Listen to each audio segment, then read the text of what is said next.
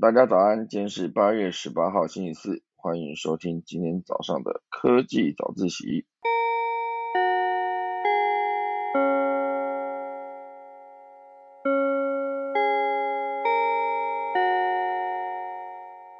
好的，首先先来跟大家分享几则额外的消息哈。现阶段呢，因为世界贸易的供应链出了一些问题哦，因为之前疫情期间嘛。所以像现在很多的公司哦，都会在更思考自己的获利来源。好，比如说现阶段中国制造业啊，为了之后要规避美国的关税，就把所有的工厂呢开始涌向墨西哥去设厂，而且整个投资额还创新高。哦，这就是为了规避加征关税的这个问题哦。其实如果说只要把工厂设在墨西哥，哦，就近在美国的附近制造，哦，不只是关税哦，连之后的运费，哦，出口到美国或是整个北美，美国、加拿大等等，都可以有更多的呃利润的空间，哦，所以这就是让中国制造业呢纷纷涌向和美国有签订贸易协定的墨西哥，将墨西哥呢视为对美国的出口据点。像二零二一年哈，中国哦，就中国是包括香港嘛，这里面的文章这样写，对墨西哥直接投资金额已经达到六亿六千三百万美金，哈，年增百分之七十六，这已经创了有数据可供比较的一九九九年以来的新高的记录。就国家呃个别投资额来看，哈，中国是排第九位，已经逼近排第八的南韩。哦，南韩是六亿八千四百七十亿美元哦，其实已经很高了。好，但中国现阶段是排名第九位。哦，主要就是因为它年增百分之七十六这件事情是非常高的一个增加率。哦，所以截至二零二二年的目前为止呢，对墨西哥进行直接投资的中国企业已经累积到了一二八九家，一千两百多间，也促使中墨之间的贸易额直接增加。哦，就墨西哥经济部指出呢，中国为仅次于美国的第二大进口国。二零二一年呢，中国对墨西哥的出口额是达到一千零一十亿美元，和五年前相比呢，已经大增了五成。哦，这其实是非常高的一个增幅啊。哦，所以我觉得现在各国为了关税的问题啊，为了运费，再加上之后如果再计算碳足迹的话，我觉得就近在美国哈，就是整个北美市场的附近，啊，直接设厂制造商品，直接出口销售，应该算是一个对的选择。所以这也算是对墨西哥来说，增加大幅投资本身也不是坏事。好，这是今天第一个要跟大家分享的内容。还有一个呢，就是今年在二月二十四号，哈，从乌俄战争开打以来，全世界非常担心的粮食的问题啊，因为毕竟。俄罗斯、乌克兰都是小麦的呃世界供应的重要国家，重要供应国。但当然，除了俄罗斯，俄罗斯除了呃小麦之外，它也包括大量的化肥出口，也对农业哈，就是应该说对整个粮食产业占有非常大的影响啊，就是它的小麦停止出口。化肥也停止出口啊，对全世界粮食生产来说，绝对是一个很大的打击哦。尤其是现阶段全球的粮价都飙涨，而且本来就飙涨的情况下呢，还有乌俄的战争哦，所以粮食的价格呢，通膨已经达到近代史上从未见到的高度。而且七月中呢，联合国跟土耳其帮忙斡旋，让。俄罗斯同意乌克兰的粮食船呢，直接能够驶离黑海，就是直接有助于压低粮食的成本。好，所以有数十辆的粮食哈，就满载粮食的货轮呢，驶出了黑海。整个世界银行表示哦，今年食品的价格呢就不会再涨。好说，如果之后黑海的港口贸易可以继续进行的话，今年剩余的时间呢，食品应该就不会再继续上涨。好，所以我觉得整个粮食会影响所有的人类啊，你会担心说之后没有东西可以吃嘛？如果会的话，那你呃应该说所在国所在地哦，应该就不是粮食可以自给自足的地方。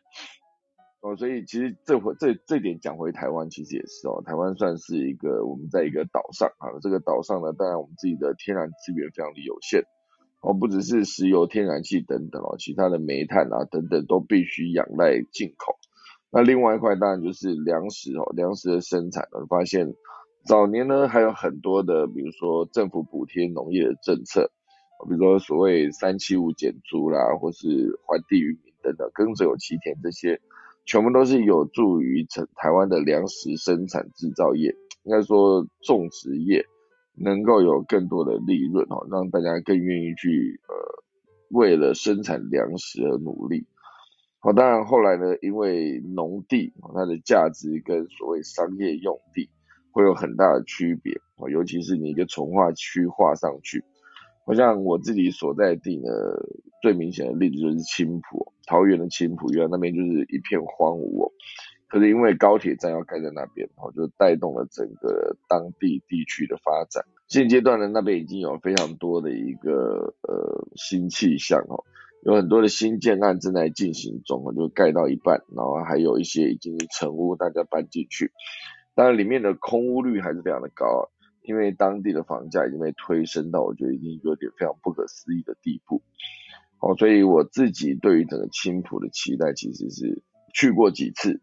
发现它的道路规划我非常的不喜欢哦。这当然纯粹个人意见哈，我很不喜欢当地的道路规划，而且可能好像在今年的六月还是五月的时候，应该是六月，我跟大家分享过一次哦。这当然也都是个案了，我去了一个。呃，在青浦吃了一间餐厅，就那间店，大家死不开冷气哦。那我觉得不开冷气是店家的自由，可是如果说你你愿意就是在店里面哈，就是应该说在店门口写上呃内有冷气的话，你显然就必须在顾客进来之后把冷气打开哦，或者是至少开个电扇。这两家这两个东西他们都不开哈，搞到里面坐在旁边吃饭的人比那个厨房里面的人流的汗还要多哦。好了，这次其实跟青浦没有任何关系啊。我的意思是说，这个呃，世界粮食，哎，怎么能从世界粮食讲到这边去哦？哦，我讲到应该就是农地的价格跟商业用地的价格有落差，我觉得大家当然会愿意把农地直接，如果可以变更成商业用地的话，当然就是从事商业行为，或是直接变成商业贸易大楼或者百货商场等等。一定都比呃农地哈要等待农作物收成再拿去卖还要更快变现。好，所以现在全世界的粮食呢，应该都会有普遍啊。如果你自己无法生产足够多的粮食的话，可能就还是得仰赖外国的进口。好，所以我觉得粮价高涨其实对全球影响是非常大的，尤其是低收入的国家。哦，所以这几艘那个满载粮食的货轮呢，可以直接从黑海驶出，哦，算是整个土耳其去斡旋，在呃俄罗斯跟乌克兰之间斡旋，我觉得你们仗可以打啊，但是如果粮食出口就是关乎各个更多，应该说更多国家的人命哈，所以如果可以直接出口的话，哦，当然还是尽可能是可以完成这个出口的运送这件事。那当然，以整个上游呢，价格是呃石油应该说粮食价格是跌落的，哦，但是零售价格却没有反应哈。未来可能会因为恶劣天气条件以及黑海贸易可能再度中断，再次如果说一旦再中断的话，那粮价又会再次被推高推高。世界银行虽然认为粮价应该不会再高啊，但食品价格持续上涨的情况下呢？美国最近公布，呃，食品价格全面都涨价，七月食品上涨一点一趴，呃，年增达到百分之十点九，已经算是一个非常恐怖的涨幅哦。而且七月上涨百分之四点三啊，今年上涨百分之三十八，哦，全部都是一九七九年以来的最大的增幅。哦，涨价涨成这个样子，大家可能都受不了哈。所以总之呢，世界银行是在这几十艘呃满载粮食的货轮驶离黑海之后呢，又呃定出了一个，也不算是定了，预估了今年粮价不会再涨。可是世事难预料，就是当初也没有任何的一个人可以预料到，可能俄罗斯跟乌克兰真的会开战。所以在这个世界上是没有什么不可能的，我自己想法哈。好。另外跟大家聊聊就是冰岛，冰岛呢之前有提过，他们有在进行碳捕捉计划，所以他们现阶段呢第二座大型碳捕捉工厂呢，呃正式动工，百分之九十的碳哦可以通通都被移除哦，算算是一个。我看它整个造型蛮酷的哦，就是一个厂房，然后有非常大的两个像冷气的进气口般的存在哦，就是它里面就是希望可以把所有的呃碳捕捉进去他们的整个设备里面，百分之九十的碳可以通通移除，那其实是一个非常高的一个比例哦，所以如果说可以把这件事情做好的话，我相信很多人都会觉得呃这是一个很棒的一件事情。好的，我现在发现一个严重的问题哦，就是我带了我的呃电脑的充电器的变压器，可是没有那条线哦，所以今天的那个科技早自习呢，随时有可能会中断。好，我现在一直在找我的线哦，如果真的找不到的话，我显然可能等一下只能跟大家 莫名其妙的说再见了哈。没电会比什么都还要惨哦，好啊，没电可能就只能开手机跟大家继续聊了吼。好，充不进去，完蛋了。好了，我现在电剩百分之三十五哦，大家觉得百分之三十五好像很多，对不对？可是我今天是从 百分之九十开始讲的哦，现在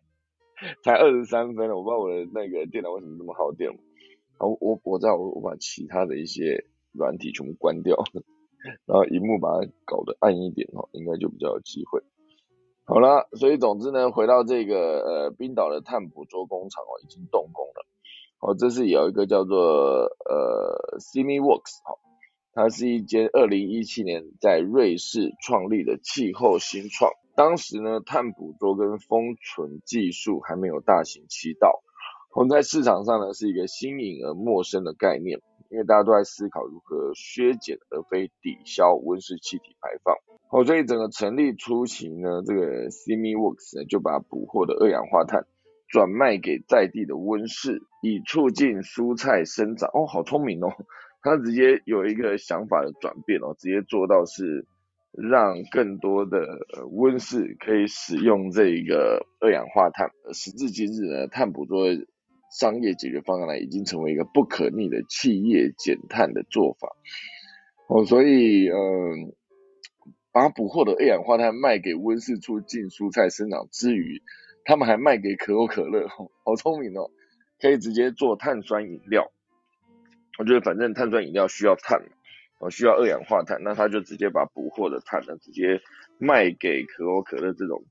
可能任何一个做呃汽水的都可以使用这样子的一个技术，我就是用他们的用在他们的二氧化碳的制造，哦所以我觉得能够想到这个点子，当然对于任何创业啦，应该说任何的创业，他们都是可以。直接找到一个解决方案啊，提供所有的需求，满足所有需求的人，当然就可以从中获利。好，所以如今呢，微软跟数位支付平台叫做 Stripe，电商平台啊，就是 Shopee 啊，全部都是这间呃 Simiworks 的企业用户。接下来呢，可能会更多的利润，就是因为碳捕捉技术呢，可能会影响到后续所有的。呃，碳权的使用等等，哦，全部都是一个很重要的重点，就是当他们把碳捕捉进他们的设备里面，我大家当然会很好奇啊，这到底是如何捕捉上亿吨的碳排放呢？我这就是直接采用空气捕获，也就是呃 direct air air 啊，应该说 direct air capture 哈，哦，真的是 air 嘛，没错，DAC 这个技术。所以捕获下来的二氧化碳呢，可以作为回收或是原物料的用途，或者完全由大气中移除，然后再透过玄武池或是超基性的岩石，安全封存于这个地底啊。应应该说封存到地底之后呢，再想办法把它直接往外送，哦就到时候就是可以有机会变成一个呃，直接变成二氧化碳可以拿来用的状态。哦，所以总之这个呃碳捕捉的技术呢，它就是有办法变成一个未来一个趋势哦，之后用碳或者你有碳排放，可能碳权的使用会越来越大哦。所以接下来他们的目标就是可以移除移除三千啊，应该说三万六千吨的二氧化碳，然后呃。未来的二到二点五年内还会继续呈现指数型的增长，哦，这是他们现阶段正在进行的一个项目哦，非常的重要哦。如果可以顺利的完成的话，我相信对这整个世界都是一件好事，好不好？好，来进行今天的第一大段哦。第一大段就是跟大家聊那个演算法，因为演算法的存在，它就是一个。所有网络企业的一个核心竞争力嘛，当这个企业哈，他们在直接做，呃，比如说我需要知道我的用户在哪里，以及我如何让我的用户可以持续留在我的服务上面，好，不管我是一个视频网站，还是我是一个交友软体，哦，应该说，呃，社交媒体网站哈，比如说 Facebook 的演算法，从来没有任何人知道 Facebook 的演算法是长怎么样，因为他们持续不断在改变嘛。像我之前有朋友就是说，诶，他们可以破解 Facebook 的演算法，哦，当然是一个非常困难的一件事，啊，不过你一旦破解了，你就可以有一段时间能享受到它的甜头，就是 Facebook 的演算法可以让你得到更多的触及，哦，这件事情是非常难的一件事。好，当然以大陆来说，他们也是有非常多厉害的，比如说像阿里巴巴，比如像美团，甚至是后来在做 TikTok、抖音的这几个。公司啊叫 T 字节跳动，都直接入列哦，就是被中国监管机构公开他们的演算法的内容，哦，这非常的重要哦，所以呃，这就代表说中国的监管机构呢，管控网络企业的进展哈颇顺利啊，非常顺利哈，所以呃，整个的状态就会变成说，当今天这个演算法被官方公布哈。会不会代表说任何一个人都能使用这一套演算法，然后去打造自己的服务，就会让这一些原本的网络的巨头呢面临更庞大的竞争哦？所以去年就是在中国公布信息保护法之后，跟数据安全法这两个法啊，就是啊个人信息保护法跟数据安全法，就是针对企业如何使用使用者的数据，制定更严格的规范。而上周呢，官方还释出了呃这份名单，也代表说中国监管机构开始要管控网络企业，而且进展呢颇顺利哈。不过包括 Meta 哈，前身之为脸书嘛，跟那个 Google 母公司 Alphabet 都辩称演算法属于商业机密，因此呢无法对外公开。好，就比如说你在中国想要使用呃 Facebook 的服务，想要使用 Google 服务啊，其实都是他们就说我不公开。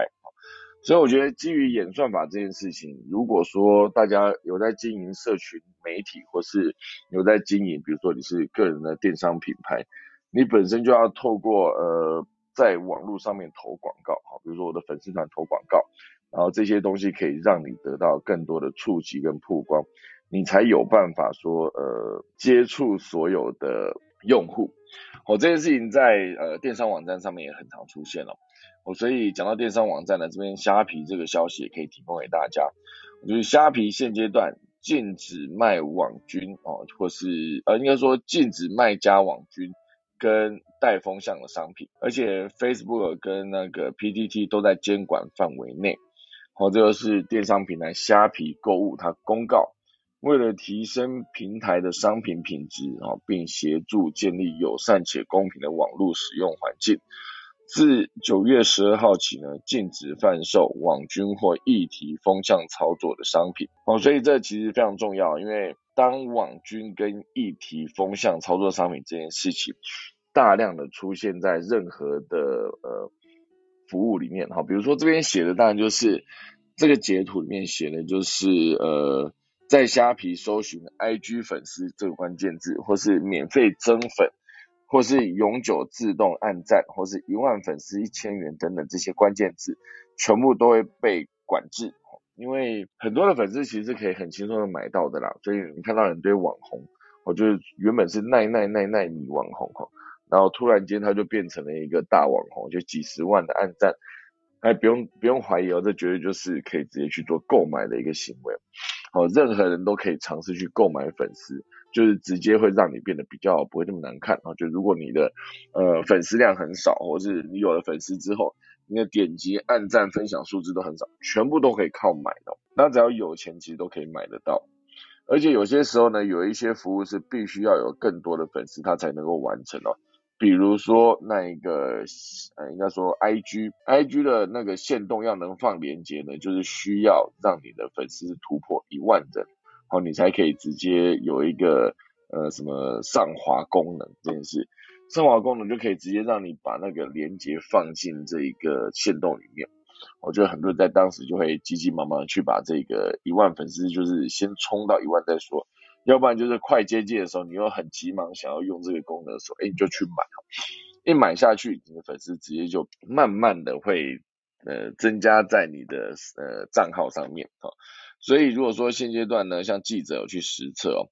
在虾皮搜寻 IG 粉丝这个关键字。哦，搜寻结果就会出现免费两百粉哦，永远永久自动按赞等等，这些东西其实全部都是可以直接做购买的啊。我觉得啊，如果大家真的有兴趣的话，我觉得购买粉丝这件事情，呃，不是说呃鼓励大家去买哈，因为这件事情当然没有那么的真实嘛。可是至少大家可以去了解一下，我就可以至少你得知道说，你今天不买，也许别人都在买的时候，你有没有可能会面临庞大的竞争哈？因为当现在应该说现在可能比较少一些了，之前可能大家都会被那个按赞数啊，或是分享数，或是什么等等的就影响啊，你就会觉得哎，好像它真的就是一个实际状况，或是呃有些时候甚至连直播的同时在线人数，其实全部都可以靠操作来哈。我之前遇过一个前辈哦，他就是专门经营网络社群的，他就跟我讲了一个我觉得蛮关键的一句话，他是说。你看到的所有东西都不见得是真的，我觉得同时在线几百个人、几千个人、几万个人，哈，其实有可能都是靠操作。另外还有一块，当然就是他的按赞数，哈，你会看到每一篇的按赞数，就明明他的粉丝数不多，可是每一篇的按赞数都非常维呃完美的维持在六千多个。他其实也有可能，你一个个按赞的点进去看，就会看大概可以了解这些账号是不是真的账号。都是有操作的痕迹哦，所以就提醒大家这件事情是可以这样子完成的哈。好，现在电剩十二趴了哈，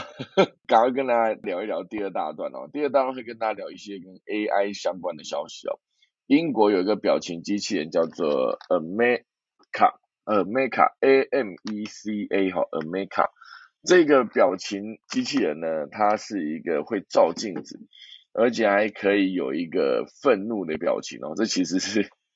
我觉得有点恐怖啊，因为这一次呢，这个机器人哦，就是由这个 Engineering Art 好去制造的这个机器人，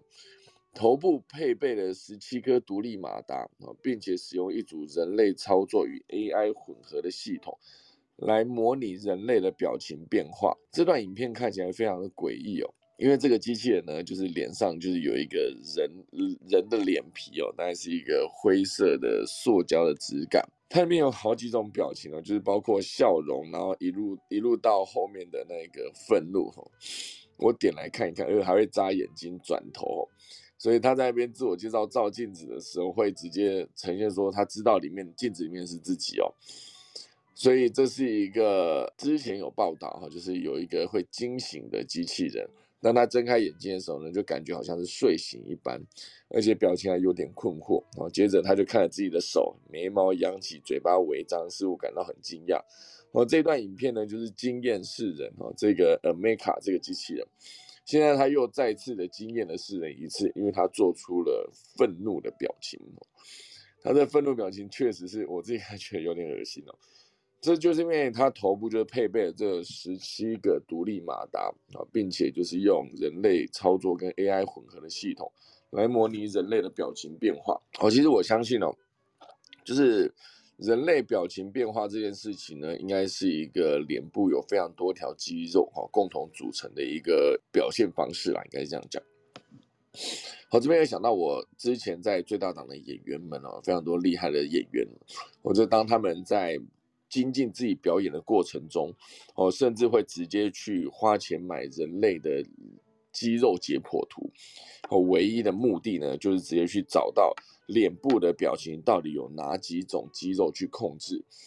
你能想象一个为了要做模仿的表演哦，我们的演员可以直接做到，就是直接去买这本书，然后直接去研究脸上到底有哪几条的肌肉可以去。呃，让他做动之后呢，做出什么样不同的表情，然后进而去想办法去控制哈，就是 原本你可能不会去控制到那个肌肉，就为了把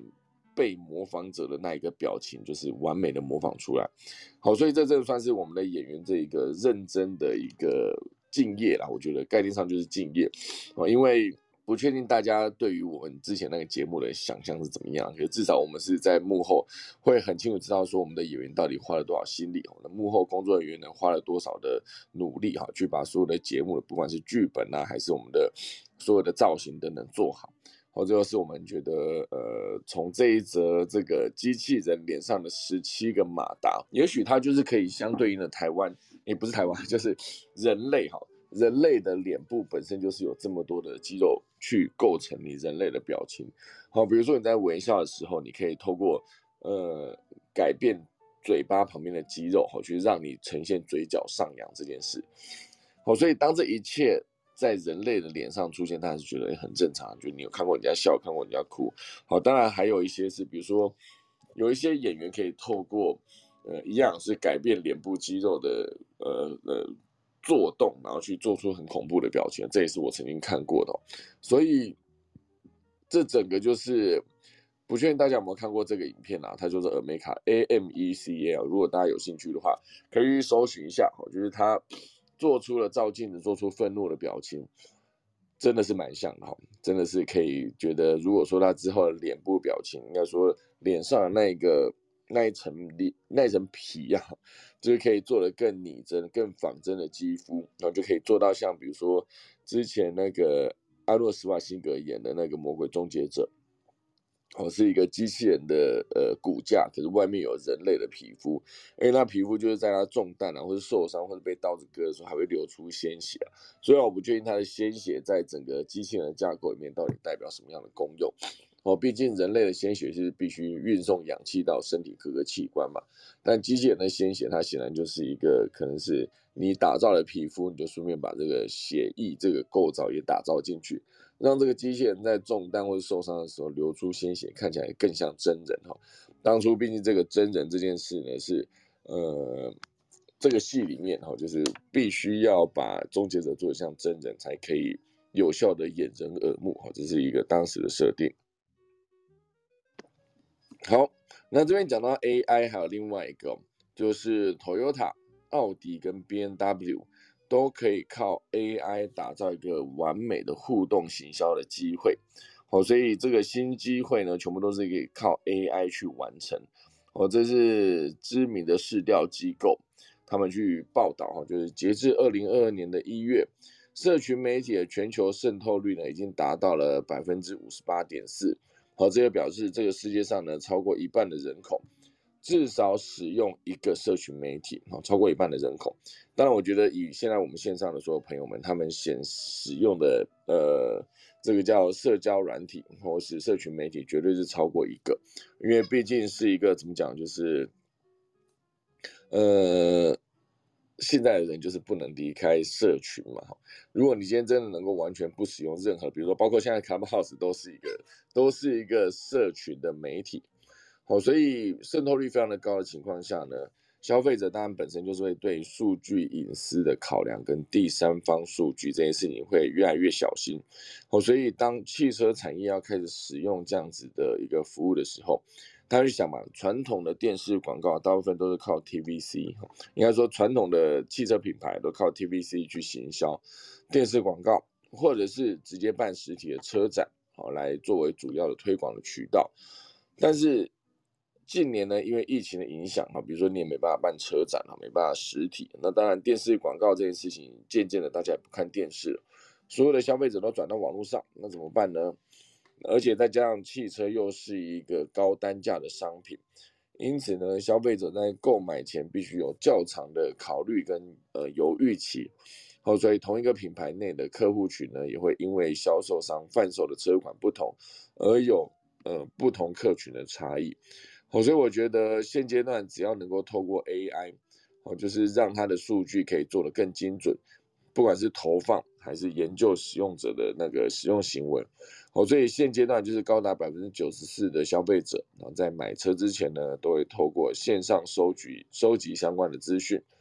除此之外，哈，也会有呃数据也显示，北美的消费者呢，平均每人花费十个小时在线上。如果说他要买车，他会花十个小时以上去搜寻。好，所以真的面对高单价商品的时候，可能搜寻结果也是显得格外的重要。好，比如说你就会很担心说，你想买这款车，它到底油耗上面的表现到底有没有灌水，或者是它各式的，比如说车内的空间，还是你真正关注的，比如说加速的快慢等等。我觉得车内空间其实之前如果大家有在看一些关于车子的媒体的时候，你就会发现他会找一些人，比如说我身高一百八十公分，然后坐进去前座哦，OK，大小是这样，坐到后座，我的膝盖离前座的椅背到底有多远啊？就代表说你有多大的活动空间。那有些是你直接一八零、一八五啊，直接坐进去整个后座直接顶到膝盖，那当然就是代表说它的位置相对比较小。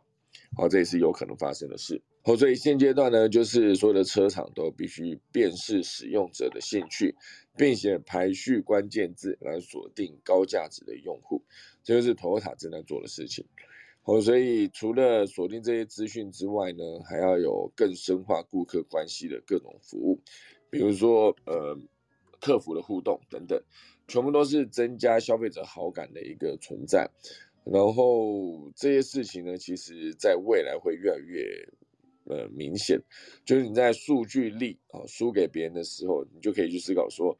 当别人找不到你的商品的时候，那你等于没有在做这个商品。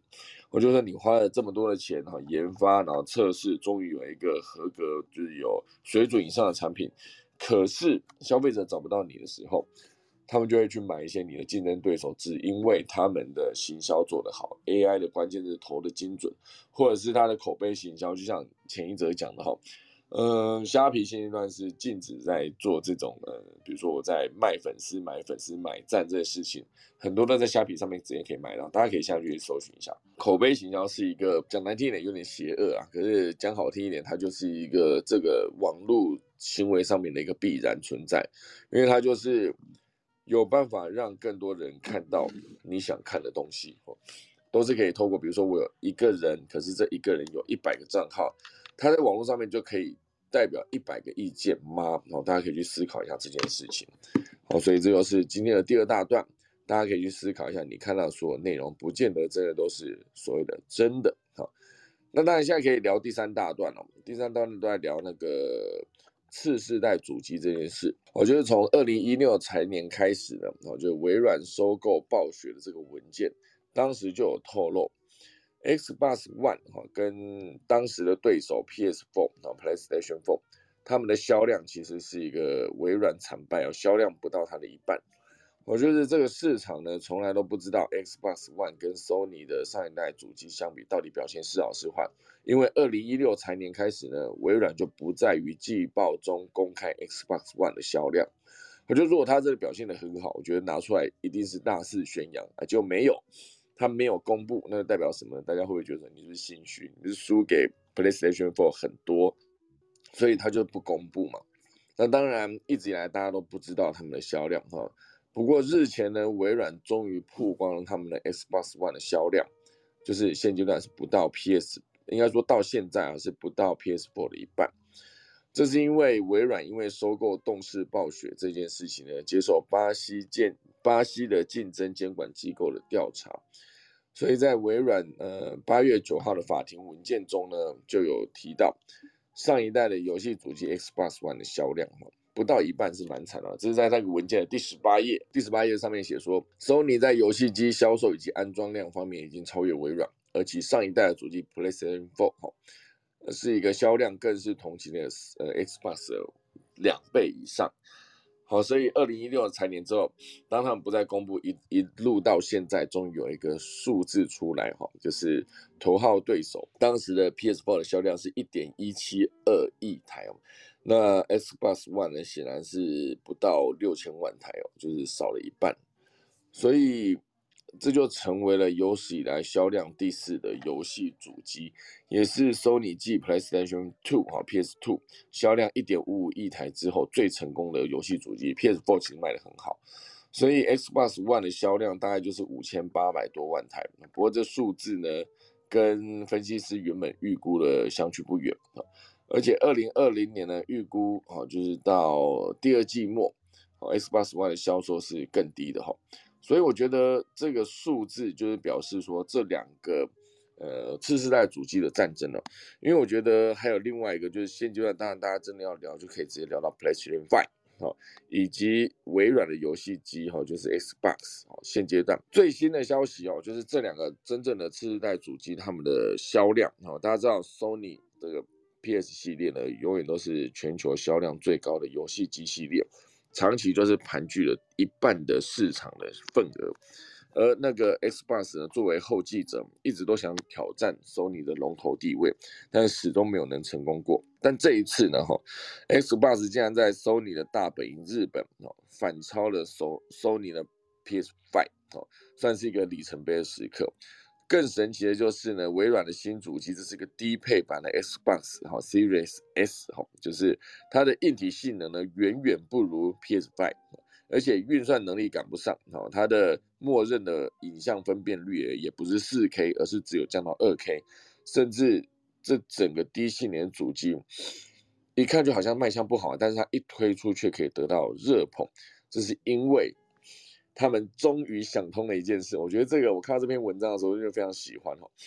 因为微软这一次的主机虽然它的硬体不好，但是它搭配了一个订阅服务。和它推出一个叫做 Xbox 的 Game Pass，哈，G M E P A S S，这一款服务就被称为游戏界的 Netflix，哈，概念就是你付了一笔钱，哦，就是这是每个月花十美金，哦，你就可以享用啊，就是 Xbox 游戏库里面的上百个游戏。以前你一个游戏可能要花四十到六十美元才可以买到一个游戏哦，好，现在你就是十美元哦，一年可能就是一百二十美元。我觉得差不多就是三千多块、四千块这样子，你就可以直接享受到这么多游戏，哦，就直接玩到饱的概念啊，就像以前吃东西你想要去吃到饱，这就是可以直接让你玩到饱啊，十美元，就像 Netflix，你付一笔钱，你可以直接看到饱，迪士尼 Plus 其实也都是一样的，哦，所以这个就是当它推出之后就非常的受欢迎嘛，那 Sony 也是看到它啊，你竟然给我打这一招，它当然也当时推出了它的订阅服务。但是它里面的游戏呢，大多都是不知名、不知名的小游戏，稍微知名一点的游戏呢，就必须付更高的订阅费哦。更经典游戏可能你还必须单独付费。简单说，就是它在游戏整合上面是没有做的像 Xbox 这么好。好，所以相比之下呢，玩家当然就是，哎，你那个这么烂，我当然是买 Xbox 啊。好，所以这一次 Xbox 算是用内容升级哈去打赢了这一仗，直接赢过了 Sony 的硬体升级。哦，所以硬体在现在这个时代是不是真的这么重要呢？对，它还是很重要。不过，大家还是注重后面的它到底能够提供什么额外的服务。哦，所以像这个两个游戏主机的战争呢，其实可以直接往回推二十年哈。第一代的 Xbox 是二十年前推出了，二零零二哈，整整二十年前。当时的 Sony 已经是 PS Two 了，它已经不是 PS One，是 PS Two。二十年前 Sony 就是 PS Two 哈，所以 Xbox 在推出的时候，PS Two 是如日中天。哦，就是当时就呃，它的主创团队就被问到说，Xbox 凭什么可以挑战 PS Four 啊？当时微软是这么说的，哈，因为 Xbox 是拥有更高级的性能跟开发工具，可以更好的帮助游戏设计师实现他们的梦想。呃，换句话说，当时的微软呢，就是想要用拼硬体的方式来跟索尼竞争。哦，毕竟呢，当时的呃微软对游戏是一窍不通的，唯一的优势就是他们非常有钱。哦，而且把自己的硬体效能往上升级，它其实就是一个主打这件事情哦，本来就没有什么太难。哦，所以这边说从一开始呢，这个 Xbox 就陷入了一个嗯鬼打墙哈，就是我开始拼我的硬体效能。哦，那到最后面。没想到获胜的关键竟然是靠内容这件事，所以当时微软是砸四十亿啊，搞出了第一台的 Xbox，一亮相就挂掉，因为他们在正式上市前几个月，就是有一个游戏的最大的展叫一三展，哈，就是在全球规模最大的电子产品展示会上发布。当时呢，就是在发布第一代的时候，其实很惨哦。因为整个发布会开始的前几分钟，他的硬体团队还在那边粘强力胶，就是他的主机壳还没粘好，就在后台就准备要拿出来的时候，我这粘粘粘老半天了，直接推到前面哦，外壳装好，结果那个发布会主持人说：“OK，好，我们现在正式启动 Xbox One，按下去没有反应哦，超惨哦，好不容易终于弄弄弄老半天开机了哈，这个图像的运行速度超慢，而且画质跟很恐怖。”所以整个就是你就想象一个发布会，主持人要什么没什么，那其实主持人在台上也非常的尴尬。这之前好像很多的那个发布会上面都有遇过这种尴尬的情况。我觉得好像后来微软好像有个它的那个 Surface 嘛，好像就是它的推平板的时候好像也遇过一次。好，所以。台下的所有的观众都哗然，就是哎，你这个堂堂微软推出的 Xbox Man，砸了这么多资源推出来一个，竟然是连开机都有问题啊！当然没有人敢买嘛。哦，所以最终呢，Xbox One 还是持续不断调整，还是一样卖了二，应该说两千五百万台。虽然跟 PS Two 的一点五亿台就是差不多剩下六分之一啊，是无法相提并论。但至少呢，它还是推出了第一部哦，Xbox 哦，就是当时呢，就是微软就是。刚好有一些机会，就是透过收购一些游戏工作室，因为很多工作室游戏卖不出去嘛，面临资金困难。那我是微软，反正就直接收购你哦。那收购下去之后，像里面有一款游戏叫做《光环》哦，叫做《Hello》哦，所以当它收购之后呢，就是呃，直接有一些游戏可以直接推出，所以这《光环》这个游戏直接大获成功。甚至很多人是因为我想要玩《光环》这款游戏，我就直接去买了 Xbox 哦，所以。他们就尝尝到一点甜头，就没想到他们要推第二代的主机，也就是 Xbox 三六零的时候，又再一次的，好，我要来拼硬体，我就拼，把硬体拼起来，这样，就硬体果然是效能当然就是好蛮多的，而且当时的主机在性能上面是保证要超前 Sony 的 PS 三，好。一定要超前到他们，比如说我先比你发售啊，早早你一年发售，而且我还要预期你明年，假设我今年发售，你明年嘛，对不对？我就预期你到明年的时候，你的性能、你的硬体是到什么程度，我就先提前把我的性能提升到那个程度。好，所以当时这个想法非常的好，但是这个想法后面真的要执行的时候还是一样，因为当时这个呃其他的游戏开发可能跟不上，好，所以就出现了自。著名的这个死亡三红灯这个事件，也就是说，S b o s 上面有四盏灯，有三盏里面就一直闪红灯哦，整个机器变成一个砖块，完全无法启动哦，这让全球玩家就发起了集体的声讨。微软花费了几十亿美元哦，十亿多美元的哈，去处理后续的维修工作。不过无论如何呢，当时 Xbox 三六零还是打得非常不错，跟 Sony 的 PS 三打了个平手，而且救命稻草又是。游戏内容哦，就是在初代的光环尝到甜头之后，他们在 Xbox 三六零的时候推出了光环三，还有战争机器等等，都是这些射击游戏，我就让更多的玩家加入了哈。当然这一次哈，就一路到后来，当然他们还是在比如说要抢 IP，能不能独家在某一个游戏主机上面上线？我就如果只在我这边上线，然后这样是让之前很红的《艾尔登法环》，如果只有在 PS4 上线，那当然其他的 Xbox 们。大家就不会为了这个游戏跑去买你的 Xbox 嘛？哈，所以现阶段最终大家会去思考说，如果真的要找游戏内容，那我必须先把游戏内容巩固好，甚至到最后，被微软推出了杀手锏啊，就是我直接推出了游戏的订阅制，而且真的让你免费玩，果然就打了胜利的一仗。好，所以算起来算是一个从错误中学习的一个很好的一个概念，好不好？好的，时间来到七点五十九分了，我今天无法讲那个农民力哈，我现在能够找到钟声，我们把它打起来，已经算是。万幸了，好不好？现在打一下。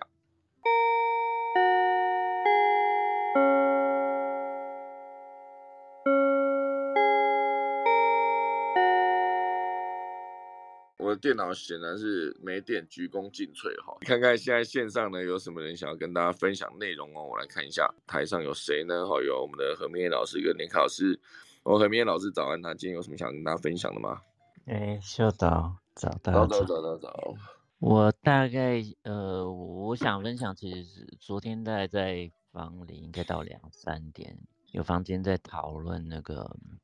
WeWork 共同哦，对 WeWork 啊卷土重来。我不知道秀导是不是前两天有谈过这个事情？那他最近呢，就是这个 Adam Newman，他最近已经就是其实离开那个 WeWork 嘛。那他重启了两个事业，那最近的新闻是一个事业叫 Flow 嘛，F L O W 就是流动。那他呃这一部分其实之前 WeWork 是做商业空间，那目前他这一部分是做那个个人工作者的租呃的租屋需求，所以他目前已经买下大概迈阿密还有亚特兰大啊罗德代堡这这些地方三千间的那个公寓住宅。那要做它的营运基础。那嗯嗯，它现在是那个 A 十六 G 这个知名的那个投资，呃，就创业投资的那个呃团体已经投资他三亿五千万美元嘛。那其实他在投资前，就是这个市值应该本来就已经到十亿了，所以成长也非常快速。那嗯，在探讨这个来讲的话，嗯，其实我在看他，其实他网络上资讯不多啦。不过就是说，现在借由这些比较有个人空间，所以个人跟公司跟社会的互动，事实上已经产生一些改变。所以呃，我觉得他们已经看到这一部分的一些呃趋势，那当然就是要去打造这些新的一个社群关系。那呃，他想要做的是能够有共感跟互动的一个，我觉得在美国来讲，应该就是每个地方都是一个 community。那这你在社区里面，事实上是会有呃，会像是一个 community 或有一些 community center 嘛。那台湾目前其实，在大楼的部分。